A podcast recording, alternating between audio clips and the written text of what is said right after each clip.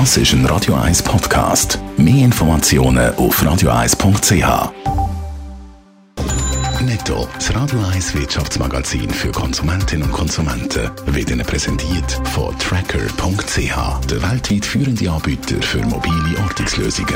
Jan von Doppel. Die Grossbank UBS überrascht Analysten mit den Quartalszahlen positiv. Die UBS hat einen Gewinn von gut einer Milliarde Dollar verkündet. Zwar ist das 16 Prozent weniger als im Vorjahreszeitraum. Die Analysten haben aber mit einem stärkeren Gewinnrückgang gerechnet. Außerdem hat die UBS auch bekannt gegeben, dass sie in den letzten drei Monaten 16 Milliarden Dollar Neugelder haben können gewinnen. Auch Novartis kann heute Morgen gute Zahlen verkünden.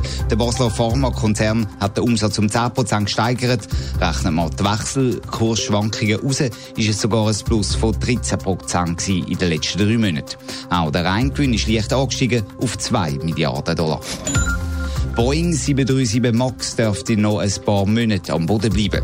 Die Europäische Agentur für Flugsicherheit geht davon aus, dass Flüger frühestens im Januar wieder in die Luft dürfen, wenn alles sehr gut laufe. Damit wird das Problem für Boeing immer größer. Seit dem März sind 737 MAX grounded, nachdem Probleme mit der Software zu zwei Abstürzen mit Hunderten von Toten geführt haben. Sunrise hat heute Morgen früh die außerordentliche Generalversammlung auf morgen angesetzt, ist überraschend abgesagt. Dort hat die Sunrise-Aktionär die Übernahme von UPC Cablecom absagen. Jan von Doppel Sunrise hat offenbar ein Veto von den Aktionären befürchtet und darum die Reissleine gezogen. Ja, das bestätigt Sunrise in der Mitteilung. Wir haben festgestellt, dass es morgen ein deutliches Nein von den Aktionären gegeben hätte zu der Kapitalerhöhung von knapp 3 Milliarden, die eben für die Übernahme nötig ist. Für den Comparis Telekom-Experten Jean-Claude Frick ist klar, Sunrise hat mit der kurzfristigen Absage das Allerschlimmste abwenden. Es geht darum, eine Blamage zu verhindern, morgen quasi von den Aktionären Spot zu bekommen, UPC können zu übernehmen.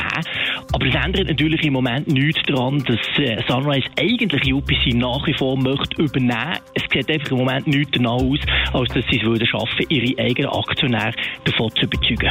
Mit der Absage von der außerordentlichen GV gönnt Sunrise jetzt aber mindestens ein bisschen Zeit. Also das heisst, Sunrise will an der Megafusion immer noch festhalten? Das muss man annehmen. In der Mitteilung lässt sich der VR-Präsident Peter Kurer zitieren mit dem Wort, Sunrise sei immer noch überzeugt, dass es finanziell und strategisch Sinn würde machen, wenn man UPC übernimmt. Hinter den Kulissen werden jetzt Drähte heiß laufen, glaubt Jean-Claude Frick. Es ist sicher so, dass Sunrise jetzt natürlich zuerst mal auf Liberty Global losgeht, also der Verkäufer von UPC und wird versuchen, dort einen besseren Deal rauszuhandeln.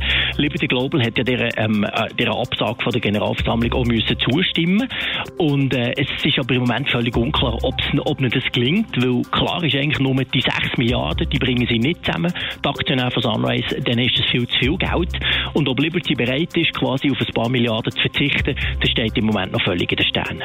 Sunrise-Chef haben angekündigt, dass sie heute im Verlauf des Vormittags Stellung nehmen Wir halten sie hier natürlich auf dem Laufenden.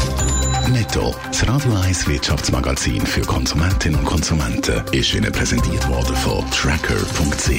Weltweit funktionierende Ortungslösungen.